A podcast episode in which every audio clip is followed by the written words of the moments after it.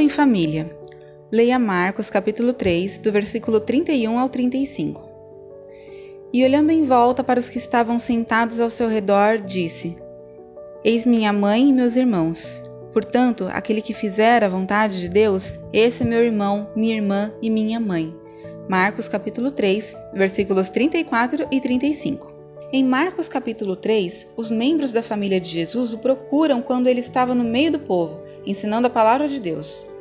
Quando Jesus soube que seus familiares estavam procurando por ele, respondeu dizendo que sua mãe e seus irmãos estavam sentados ao seu redor e o ouviam. Jesus não permitiu que seus familiares o afastassem de sua família espiritual, porque ele via a necessidade de dar seu tempo a ambas as famílias. Esse tempo ele havia dedicado à sua família espiritual. Eu adoro o tempo que passo com minha própria família, mas também percebo a necessidade de passar tempo com a minha família da igreja. Quando tenho a oportunidade de passar algum tempo com a minha família espiritual, não permito que outras pessoas me distraiam.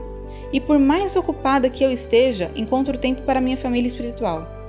Pela comunhão com ela, recebo encorajamento e nutrição ao compartilhar a palavra de Deus.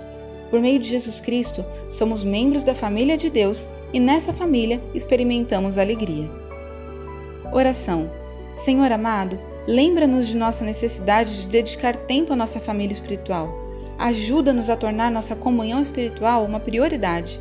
Em nome de Jesus, amém. Pensamento para o dia.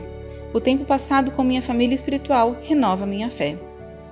Oremos pelas pessoas que estão em busca de comunhão cristã. Eni Adar Ninomujuni, Dar es Salaam, Tanzânia. Essa história foi publicada originalmente no No Cenáculo Impresso, edição de março e abril de 2021. Assine a publicação com reflexões diárias e aperfeiçoe a sua vida devocional. Acesse nocenáculo.com.br ou ligue para 11 2813 8605.